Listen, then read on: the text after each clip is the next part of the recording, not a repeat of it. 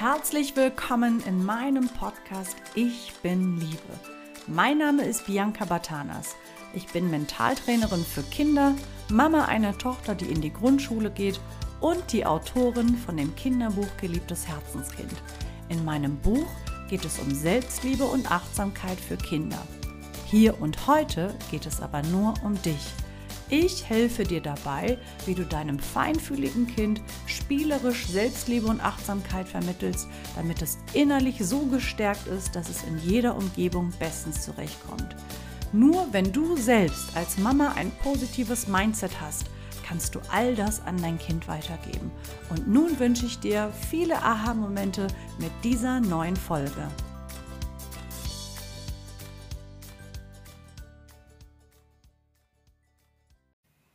Guten Morgen. Schön, dass du heute auch wieder hier bist in meinem Online-Wohnzimmer.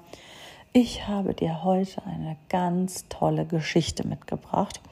Und zwar, ähm, wenn du mein Buch schon kennst, dann weißt du, da geht es um fünf positive Glaubenssätze. Heute möchte ich dir mal eine Perspektive mit auf den Weg geben, wie du es schaffen kannst, ja, eine ganz entspannte Fehlerkultur zu entwickeln und auch deinem Kind ja Fehler zuzugestehen, weil ich glaube, dass es ganz, ganz wichtig ist.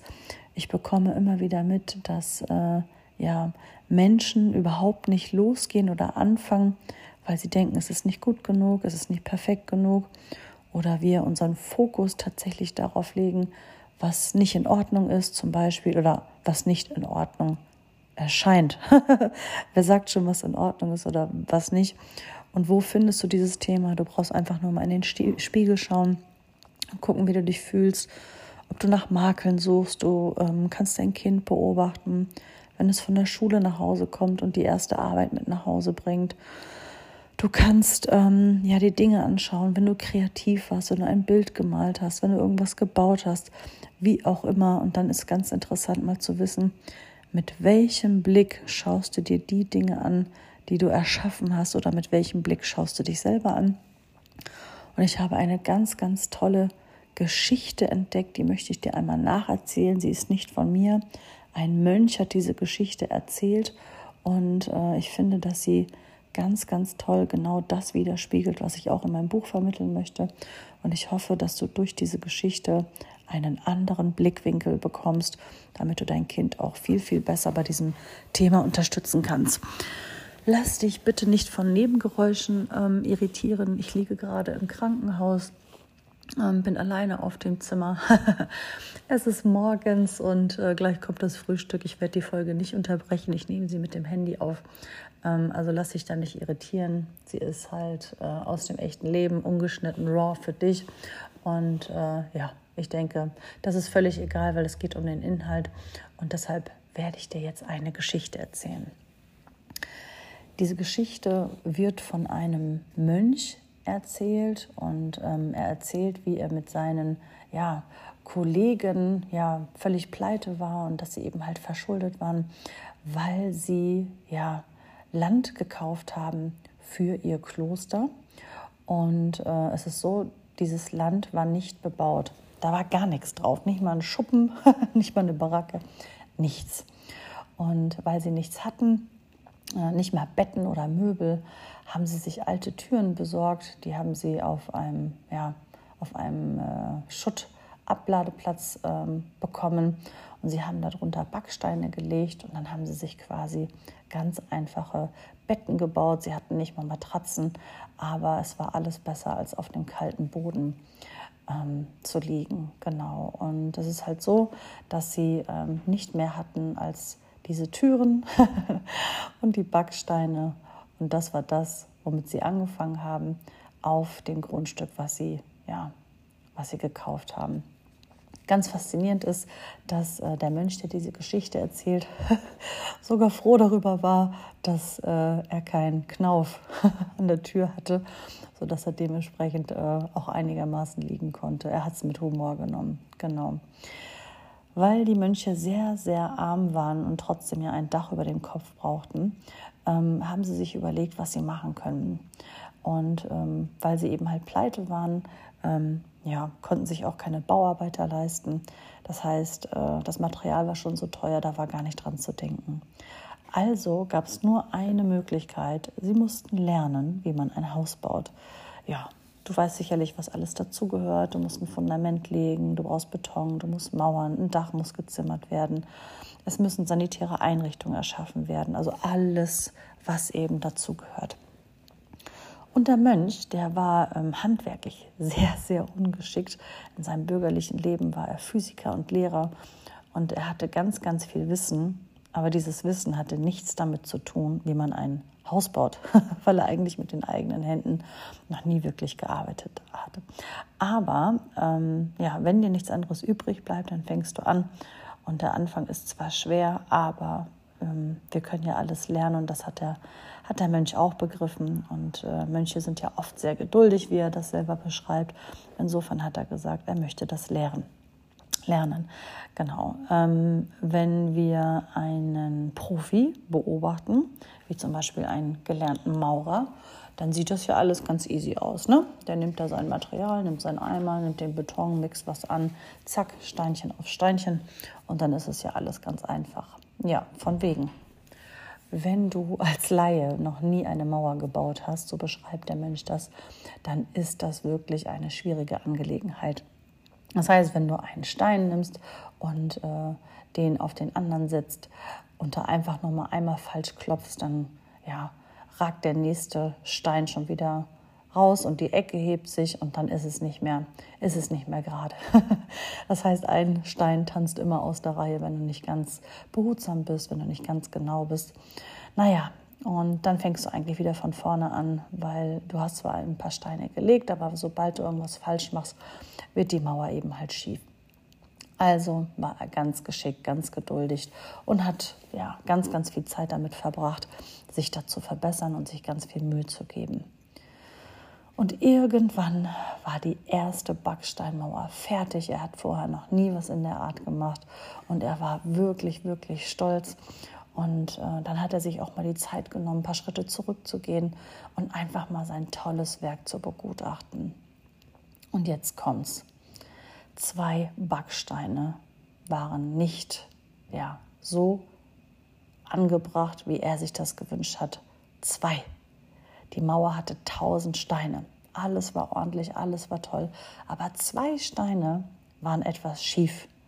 Und soll ich dir was sagen? Das Einzige, was er dachte, so ein Mist, diese zwei Steine versauen mir die ganze Mauer. Er war so wütend auf sich selbst und ähm, das, ja, das Material, der Zementmörtel, der war schon fest geworden. Also konnte man da nichts mehr hin und her schieben. Es war zu spät. Und dann ist er zu seinem Arp gegangen und der hatte eine Idee, er wollte alles niederreißen, am liebsten alles in die Luft sprengen. und der Arp sagte, nein, nein, die Mauer, die bleibt stehen, wie sie ist, die ist in Ordnung. Und der Mönch hat sich da so reingesteigert und konnte sich gar nicht mehr freuen ähm, über das, was er ja in wochenlanger Arbeit erschaffen hat. Und das ging so weit, dass er sich für diese Mauer geschämt hat. Das heißt, als die ersten Besucher des Klosters kamen, ist er sogar extra nicht an dieser Mauer vorbeigegangen mit den Besuchern, weil er sich dafür geschämt hat. Und er dachte, nein, ich möchte nicht, dass die Besucher das sehen, ähm, weil ich schäme mich für die Arbeit. Und das geht überhaupt nicht. Und ein paar Monate später wanderte er mit einem Gast, mit einem Besucher über den Platz. Und dieser Besucher hat tatsächlich die Mauer gesehen. Und dieser Besucher ja, war ganz erstaunt und sagt, aber das ist eine, eine schöne Mauer. Und der Mönch hat dieses Kompliment überhaupt gar nicht angenommen und hat sofort darauf, äh, darauf aufmerksam gemacht. Ja, aber sehen Sie denn nicht, haben Sie keine, haben Sie keine Brille auf, ne? können Sie nicht richtig gucken? Schauen Sie mal hier und schauen Sie mal da. Die zwei Backsteine, die sind ganz schief und die haben die ganze Mauer versaut. Das heißt, der hat quasi den ganzen Fokus darauf gelegt. Und der fremde Mensch, der das begutachtet hat und das eigentlich total hübsch fand, ja, wurde sofort auf diese Fehler, ähm, wenn man es dann als Fehler bezeichnet, aufmerksam gemacht. Und ähm, der Gast hat das ganz anders gesehen und äh, hat ihm erklärt, warum diese zwei Steine was ganz Besonderes sind. Er sagt, ja, es mag sein, dass die ähm, zwei Steine nicht perfekt angelegt sind, aber ich sehe auch 998 gut eingesetzte Steine. Und zum allerersten Mal hat der Mönch überhaupt die anderen richtig gesetzten Steine wahrgenommen. Das heißt, sein Blick war so auf diese ähm, zwei Steine fixiert, dass er den Rest gar nicht mehr gesehen hat. Und die Zahl der gut perfekt gesetzten Steine war doch viel, viel größer. Das heißt, er hat sich wirklich nur auf die zwei Steine ja, konzentriert und ist ansonsten fast blind äh, ja, durch die Gegend gelaufen, hat den Rest nicht mehr gesehen. So stark war der Fokus. Und deshalb, weil er ähm, sich darauf fokussiert hat, wollte er niemand ja, dazu zwingen, sich die Mauer anzuschauen und wollte diesen Anblick niemandem zumuten. Und das war der Grund, warum er das am Anfang eigentlich in die Luft sprengen wollte, weil es aus seiner, aus seiner Sicht nicht perfekt war. Genau. Und ähm, mit etwas Abstand und mit dieser Perspektive, mit dieser neuen Perspektive von dem Gast, der gesagt hat, nein, schau dir die 998 guten Steine an. Von diesem Zeitpunkt an mochte der Mönch auch seine Mauer und er war sehr stolz. Und es war wirklich eine schöne Mauer. Und der Mönch erzählt, wie 20 Jahre später sie immer noch steht. Und inzwischen hat er sogar vergessen, an welcher Stelle diese zwei schiefen Backsteine steckten. Ähm, er kann sie nicht mehr sehen. da kannst du mal sehen mit etwas Abstand und mit einer anderen Einstellung. Und wenn etwas Zeit vergeht, dann ähm, haben wir auch die Chance, die Dinge anders zu sehen. Und ähm, ja, so ist es ja auch oft im Leben. Und äh, das ist übrigens der Grund, warum ich ähm, ja, bei dem Thema Fehlerkultur und warum ich beim Thema Fehler machen, auch wenn es um die Schule geht, ich bringe ja mit meinem, mit meinem Projekt, mit meinem Buch ähm, Selbstliebe und Achtsamkeit als Prävention gegen Mobbing, bringe ich ja in Kindergärten und Grundschulen. Und da ist ja auch ähm, ein Modul, ich darf Fehler machen. Und da habe ich auch ja, die Anregung allgemein, wenn dein Kind mit einem, mit einem Test oder einer Arbeit nach Hause kommt, zähl doch erstmal alle richtigen Wörter, zähl doch erstmal alle richtigen Aufgaben.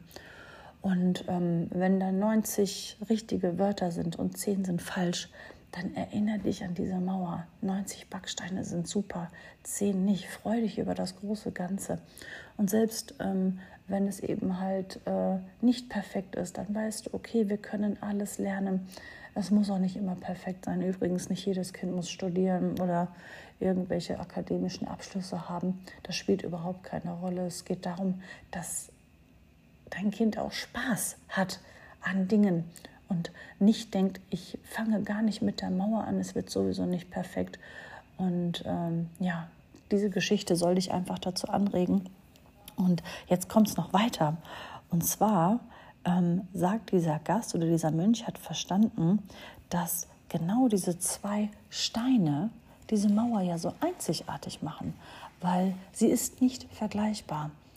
Wenn du jetzt eine Mauer hast, die von einer Maschine erstellt wird und die sieht überall gleich aus, dann ist sie ja gar nicht mehr einzigartig. Und das heißt, ähm, wenn wir keine Fehler machen würden oder wenn wir, ähm, wenn wir keine wertvollen Erfahrungen machen würden, um das Wort Fehler mal zu streichen, dann hätten wir auch nicht einzigartige Dinge erschaffen. Und wenn du genauso wärst wie alle anderen, dann wärst du ja auch gar nicht mehr einzigartig. Und jetzt mal ganz ehrlich, würdest du einen sehr wertvollen Diamanten, den es einmal auf der Welt gibt, so lange schleifen, bis er aussieht wie ein anderer? Der würde ja eher an Wert verlieren. Das macht ihn ja so besonders. Er hat seine Ecken und er hat seine Kanten und er ist ganz speziell und deshalb ist er so wertvoll. Genau. Und deshalb bist du auch wertvoll. Und deshalb sind deine Arbeiten und alles, was du erschaffen hast, auch wertvoll. Und genau das macht dich einzigartig. Das heißt, ähm, das, was du denkst, was ein Fehler ist, ist eigentlich das, das, was dich ausmacht und das, was dich besonders macht. Genau. Und diese Geschichte von diesem ja, Mönch soll dir einmal verdeutlichen, geh ein paar Schritte zurück, fang an, hab Spaß dabei, sei stolz darauf, was du machst und ähm, ja, gib das an dein Kind weiter. Weil wenn dein Kind von klein auf versteht, dass es keine Fehler gibt, sondern nur wertvolle Erfahrungen, so wie auch in, in meinem Buch, die Mama Bär erklärt das dem, dem kleinen Paul, dann kann dein Kind von klein auf an die Schöpferkraft entwickeln und ist nicht gehemmt, gar nicht erst loszugehen. Und das Gleiche wünsche ich dir auch. Ich hoffe, du hattest Spaß mit dieser Folge. Ich würde mich freuen, wenn du diesen Podcast bewertest mit ein paar Sternen. Es geht mittlerweile auch über Spotify oder bei iTunes. Ähm, ansonsten, was gibt es Neues? Die Bewerbungsgespräche laufen für meine geliebtes Herzenskind Akademie. Wenn du auch diese Themen in die Welt tragen willst, in Kindergärten, in Grundschulen, in Mutter-Kind-Kursen, dann darfst du mich gerne anschreiben. Ich ähm, ja, füge dieses Kontaktformular ein. Und du brauchst keine teure Ausbildung. Wenn du mich kennst, dann weißt du, Resultate sind mir wichtiger als Zertifikate. Das gilt nicht nur für mich, sondern für dich. Das heißt, wir sprechen, wir gucken, ob es passt, ob es ja eine Win-Win-Win-Situation ist ähm, für die Kinder, für mich und für dich. Und in dem Moment, wo du sagst, ja, ich möchte das machen und äh, du baust dir sogar ein Einkommen damit auf, dann kannst du, nachdem du alles von mir bekommen hast, innerhalb von drei bis vier Tagen starten, ohne dass du da eine ausgereifte Ausbildung brauchst. Du kriegst nämlich alles von mir mit, einen Schritt-für-Schritt-Plan, weil ähm, ja, das beste Wissen nützt nichts, wenn wir nicht in die Umsetzung kommen. Und so ist auch mein Konzept aufgebaut. Ich wünsche dir ja eine ganz entspannte Fehlerkultur. Ich hoffe, diese Folge hat dir einen Mehrwert gebracht. Ich würde mich freuen, wenn du vielleicht einen Screenshot machst oder ja, wenn du ähm, ein Foto machst äh, von dir oder ein Screenshot von dieser Podcast-Folge, wenn du sie teilst auf Facebook, wenn du sie teilst auf Instagram, um jemanden darauf aufmerksam zu machen. Am besten, ja, du kannst sie auch teilen mit Menschen, die eine sehr sehr äh, negative Einstellung zu Fehlern haben, weil damit ja, kannst du auch eine Inspiration für andere sein. Also mach's gut, ich wünsche dir einen schönen Tag und das Wichtigste wie immer zum Schluss, du bist perfekt, so wie du bist, du bist Liebe. Deine Bianca.